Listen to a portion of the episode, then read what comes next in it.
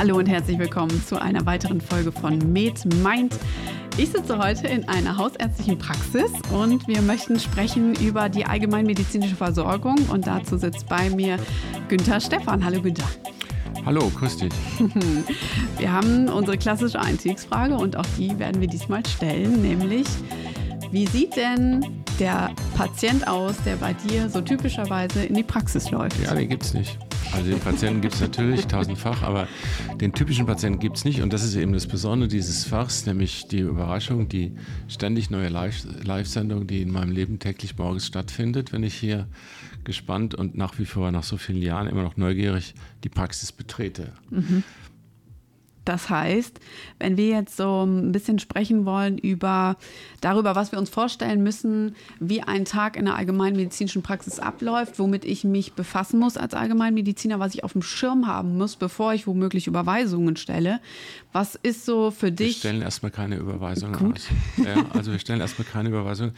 Das ist schon mal der erste Kardinalfehler in, in, in, in der, in der in, in dem Bewusstsein von Menschen, die darüber vielleicht nachdenken, gerade mhm. auch von Medizinern, die darüber nachdenken und die so denken, also das ist jetzt so der Verteilt-Junkie für mhm. Überweisung, das ist natürlich überhaupt nicht so, sondern ähm, die primärärztliche Versorgung, das sage ich jetzt mit vollem Ernst, ist die anspruchsvollste aller Aufgaben, weil es erfordert eine ungeheure Grundbildung, mhm. allgemeinmedizinische primärärztliche Grundbildung in verschiedenen Fachbereichen und ständige Neuqualifikation und Evaluation des Selbstgelernten. Das heißt, ich, ich bin jetzt 66 Jahre alt, mhm. habe äh, 1978 Examen gemacht. Ich lerne ständig, ich freue mich, ich sehe das als intellektuellen Genuss.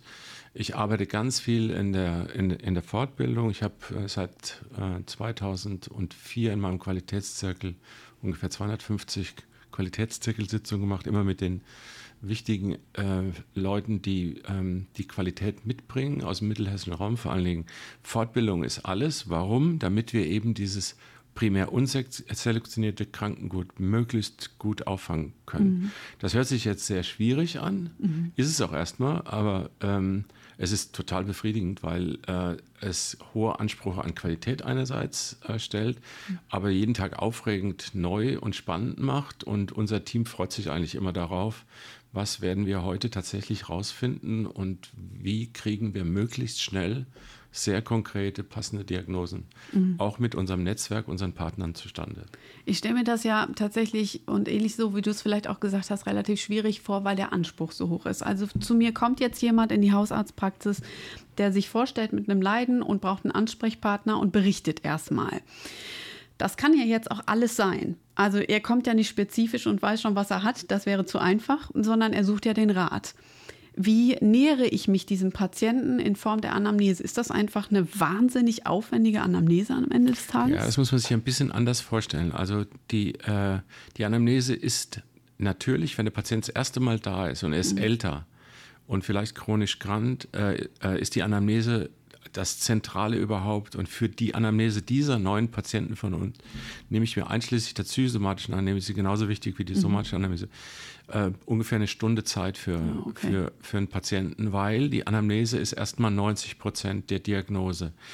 Ähm, aber was man wissen muss, das sind ja bei uns, und das ist das Schöne, ist es ja nicht die punktuelle Begegnung mit dem Patienten wie in der Klinik. Jemand kommt und hat ein akutes Coronarsyndrom und geht zum Neff und wird gebracht eher in die äh, ähm, Chest Pain Unit und äh, wird gestandet und so rekanalisiert.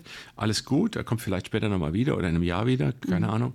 Bei uns ist es ja so, wir, wir, wir die, dieser Film äh, Patient und Arzt läuft ja längst der erlebten Anamnese ein ganzes Leben lang. Mhm. Das heißt, mein gelebtes Leben hier in dieser schönen kleinen äh, Residenzstadt in Laubach ist mit den, äh, mit den Lebensanamnesen der viel, vieler, vieler äh, äh, Menschen verbunden, die ich betrachte und die, die, mich natürlich auch betrachten.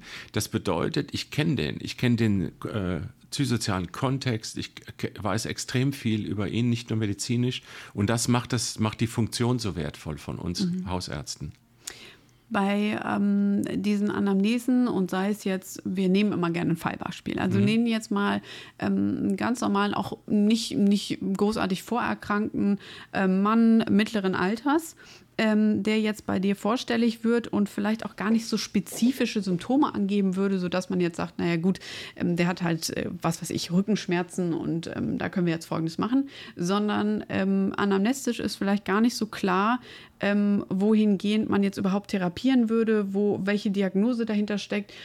Wenn du jetzt beschreiben müsstest, was dir so als erstes einfällt, welcher Patient stellt sich wirklich häufig vor und was sind so die ersten Dinge, die jemand äußern würde von sich aus, ohne, ohne auch, dass wir als Ärzte am Ende nachbohren müssen, sondern was so die typischen heutigen vorstelligen oder die, die, die Vorstelligkeit, was die so mit sich bringt? Hm, okay, ich glaube, ich kann dazu ganz gut was sagen, mhm. weil ich ja jetzt 43 Jahre Arzt bin, schon bin und, und das hat sich verändert. Mhm. Also die, die, die Anlässe de, der Vorstellung haben sich, haben sich deutlich, deutlich verändert. Vielleicht muss man erstmal vorausschicken, dass die Technik des Befragens, weil du das vorhin ansprachst, die läuft bei mir so, dass ich äh, den Patienten sprechen lasse und dann in eine Interviewtaktik verfalle und ihn dann häufig bitte, ähm, erstmal seine Krankheitstheorie für sich selbst bei sich selbst zu behalten und einfach nur zu berichten, mhm. ganz, ganz konkret. Und ich frage konkret dazwischen nach und verfalle in eine Interviewtechnik rein mhm. und dadurch generiere ich mir äh, glaube ich, relativ viele Symptome prä sehr präzise. Mhm. Ich lasse ihn dann auch über seine Krankheitstheorie kurz reden, aber sage ihm auch, dass ähm, das zentrale Moment eigentlich die präzise Schilderung seines Erlebens ist. Mhm. Ähm, das ist eine. Was die, was die Diagnosen angeht, so ist es so, ähm, dass, ähm, ich sage es jetzt mal allgemein formuliert, äh, dass in der primärärztlichen äh, ähm, Praxis ähm, es oft nicht bewältigtes Leben äh, das Thema eigentlich ist. Also wir haben, ich sage mal eine Zahl, 30 bis 40 Prozent somatoforme Störung oder eingefärbt somatoforme Störung. Mhm. Und ähm, hier auch wieder unsere primärärztliche Aufgabe ist, ähm, dass es weniger in der hausärztlichen Praxis geht, ähm, ähm, Lös also natürlich auch Lösungen für Krankheiten zu finden oder Diagnosen zu stellen, sondern äh, zusammen mit dem Patienten Bewältigungsstrategien zu erarbeiten für, für chronischen Schmerz, für chronische Erkrankungen, für äh, ähm, depressive Episoden und, und, und, mhm. was es so alles gibt.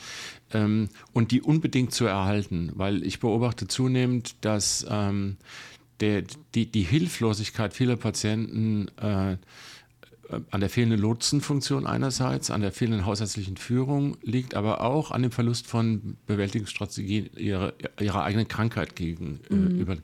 Und das ist wertvoll. Und ich sage dieser, und das ist mein Herzblut jetzt, mhm. das ich hier mhm. gerade vor dir ausstelle, der, äh, die, der, dieser edukative Aspekt, dieser ständige edukative, präventive und sekundärpräventive Aspekt in der Arbeit, die ich habe, damit ich ähm, den Patienten ständig immer wieder informiere über das, was er hat, also mhm. sagen wir die Diabetes Typ 2, mhm. äh, ihn aufkläre, wie wirkt das Medikament, was hat er da überhaupt und wie geht er damit am besten um.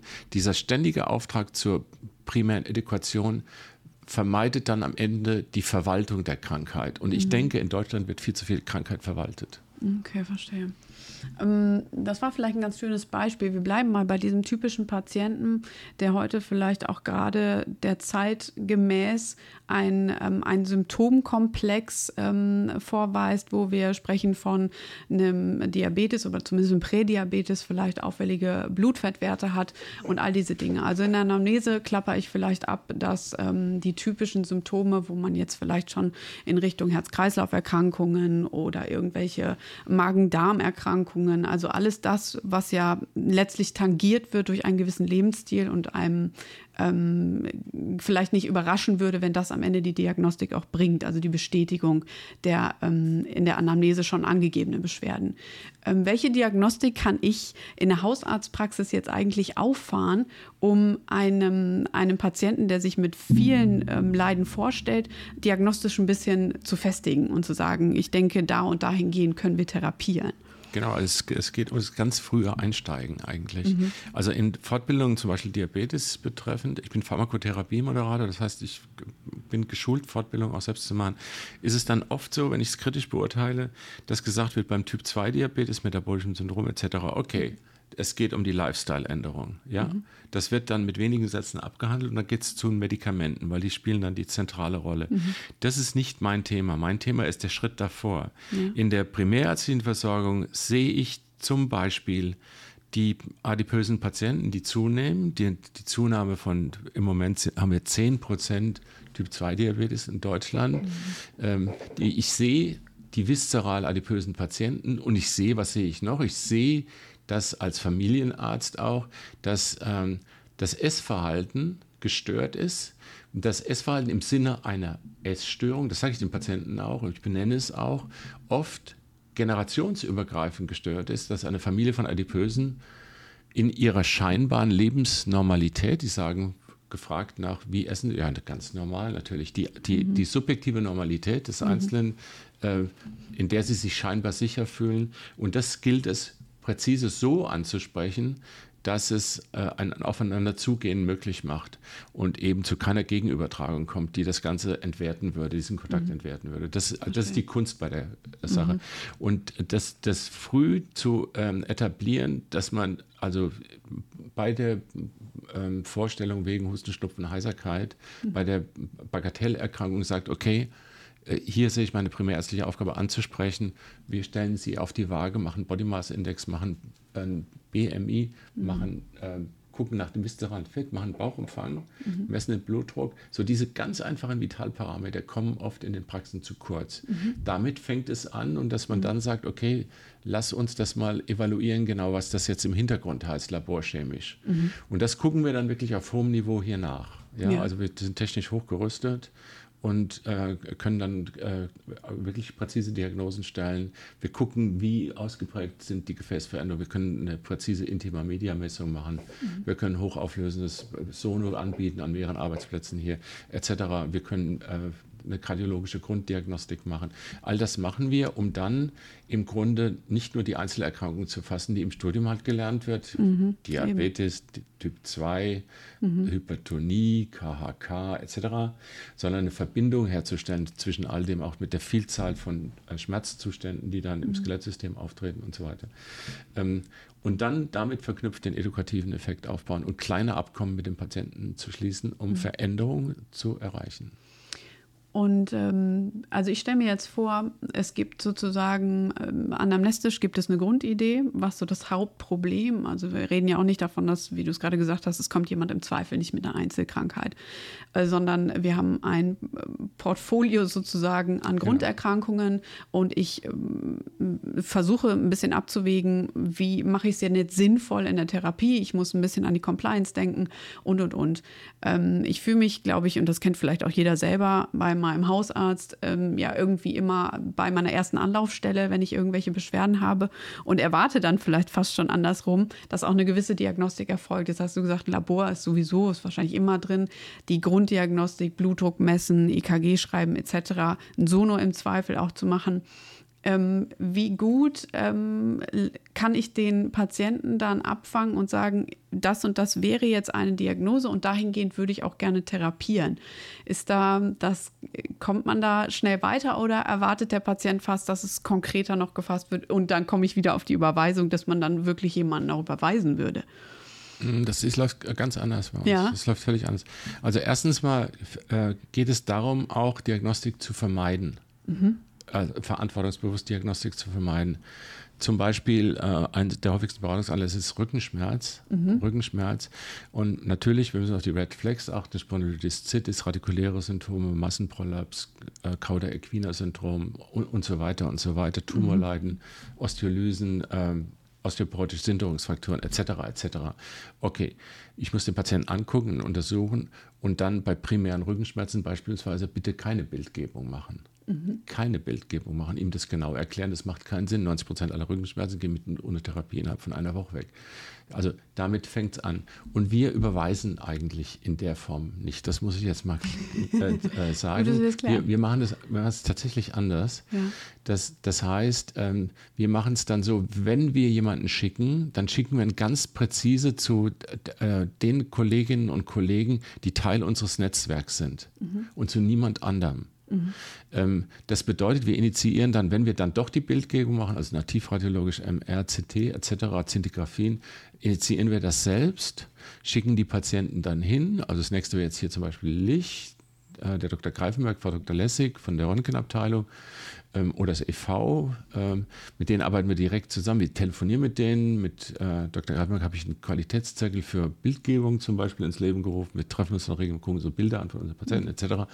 Und initiieren die Fragestellung selbst. Der Patient kommt, geht dorthin, kommt uns zu, zu uns zurück. Ich habe eine radiologische Ausbildung auch. Mhm. Und dann spielen wir alle da Daten, also alle Bilder auch ein und gucken die zusammen mit dem Patienten an. Auch hier wieder der induktive Effekt, mhm. dass ich ihm zeige, okay, dies ist eine 70-jährige Wirbelsäule, sage ich jetzt zum Beispiel Beispiel mal, die degenerativen Veränderungen, die ich hier sehe, sind normal, mhm. ja, und äh, nichts Ungewöhnliches und, und wo, das Schwer, wo der Schwerpunkt der Beschwerden liegt, das kann ich mit ihm genau äh, zentrieren und diskutieren. Und das gilt für alle Fachgebiete. Mhm. Das heißt, wir sind ja ziemlich verbandelt mit den Kardiologen an der Uni Gießen. Das ist offenes Geheimnis. Wir mhm. kennen uns gut, die waren schon alle hier und ich freue mich über diese gute Zusammenarbeit. Das, das geht so weit, dass äh, immer direkt ähm, über zum Beispiel über Silo dann äh, tatsächlich auch Daten ausgetauscht werden auf die Schnelle mhm. und schnelle Thera äh, diagnostische und therapeutische Entscheidungen getroffen werden können. Und das Ziel ist hochqualifizierte Medizin, äh, das eine, und das andere ist Spaß dabei zu haben und eine mhm. gute interpersonelle Kommunikation im Netzwerk mhm. mit den Kolleginnen und Kollegen. Und das ist das Geheimnis von dieser Praxis. Mhm. Deiner Erfahrung nach, wenn wir jetzt so zum Bereich Therapie kommen, wenn du sagst, deine Patienten, die betreust du ein Leben lang und das sind ähm, eventuell ja auch Entwicklungen. Also man wird nicht immer nur heilerisch tätig, sondern auch der Patient wird ja im Verlaufe des Lebens andere Beschwerden unter Umständen auch dazu bekommen. Ähm, welche, welche Therapien sind im hausärztlichen ähm, Umfang so die gängigsten, dass man Menschen ähm, begleitet, auch letzten Endes vielleicht einfach auf dem Weg des Älterwerdens? Des Älterwerdens, ja. Also mhm. der Adoleszenz, des mhm. Älterwerdens, des, des Alterns an sich. Mhm. Äh, das ist eine ganz wichtige Aufgabe, aber auch in der Palliation, im Sterben, mhm. aber auch natürlich in Lebenskrisen, also die, in den depressiven Episoden, in den Exazerbationen von irgendwelchen äh, psychosomatischen Erkrankungen, die zunehmen. Wir haben ständig irgendwelche verbalen Interventionen mhm. und da machen wir es so, dass wir, wir sind ein Team von, äh, von Ärztinnen und Ärzten und vielen Studenten und PJlern. Mhm. Die 32. PJlerin hat sich gerade angemeldet, ähm, äh, 52. Entschuldigung, hat sich gerade angemeldet und äh, alle sind einbezogen dann, dass derjenige, der jetzt ähm, ein psychisches Problem zusammen mit dem Patienten oder ein psychosomatisches Problem ähm, mit, mit Zeitaufwand ähm, ähm, jetzt interventionell be, äh, bearbeiten muss, dass er dann auch genug Zeit hat. Und die, mhm. die nehmen wir uns. Natürlich, eine Tonsillitis wird ähm, innerhalb von ja. einer, äh, einer, Minute behandelt. Mhm. Äh, aber wir, wir sparen uns die Zeit dann für die, für die Sachen, die wirklich Zeit kosten. Mhm. Schön, das heißt, also, um das zusammenzufassen, das ganze Arbeiten in einer hausärztlichen Praxis umfasst einfach wahnsinnig viel Kenntnis der Menschen. Das sind Menschen, nicht nur Patienten. Wir sagen immer so böse Patienten, das sind Menschen, die ich begleite mhm. und auch einfach immer ein, ein Anlaufpunkt bin, um, um adäquat zu beraten, mal ganz abgesehen von einer Therapie. Ähm, wenn du heute jungen ähm, PJlern oder Studenten begegnest, was wäre jetzt so deine Take-Home-Message heute für, für dieses ähm, Gespräch, was du jungen Menschen heute raten würdest, wenn sie eventuell überlegen, ähm, in die Allgemeinmedizin zu gehen? Das ist eine gute Frage. also die, die Frage beantworten wir gerade jetzt. Wir versuchen sie neu zu beantworten an unserem neu gegründeten Institut für Hausärztliche Medizin, mhm. äh, wo ich der Sprecher der Leitungsgruppe bin. Mein Chef, ich habe da einen Chef auch. Ich mhm. bin ja sonst hier in einem freien Beruf selbstständig ja. tätig, der Professor, der geschätzten Professor Kräuter. Und mhm. wir wollen jetzt, wir sind dabei, das zu machen mit anderen zusammen, äh, dass wir ein Curriculum für die Weiterbildung schaffen, das hochqualifiziert ist. Das heißt, drei Jahre klinische Weiterbildung mit halbjährlichen Wechsel, der möglich ist für drei Jahre Weiterbildung hausärztliche Tätigkeit, dann zwei Jahre in die Hausarztpraxis und dann den Facharzt machen. Mhm. Das wird mit dem neuen Landarztweg, der sieben bis acht Prozent der äh, ähm, äh, Studienanfänger dann ähm, erfassen wird, die dann ein spezielles Mentoring kommen, spezielle Ausbildung kommen, eine, eine, Wegstrecke hinein in die hausärztliche Arbeit, die von besonderer Qualität auch geprägt ist und von äh, besondere, ähm, besondere Fortbildung und, und Zuwendung auch.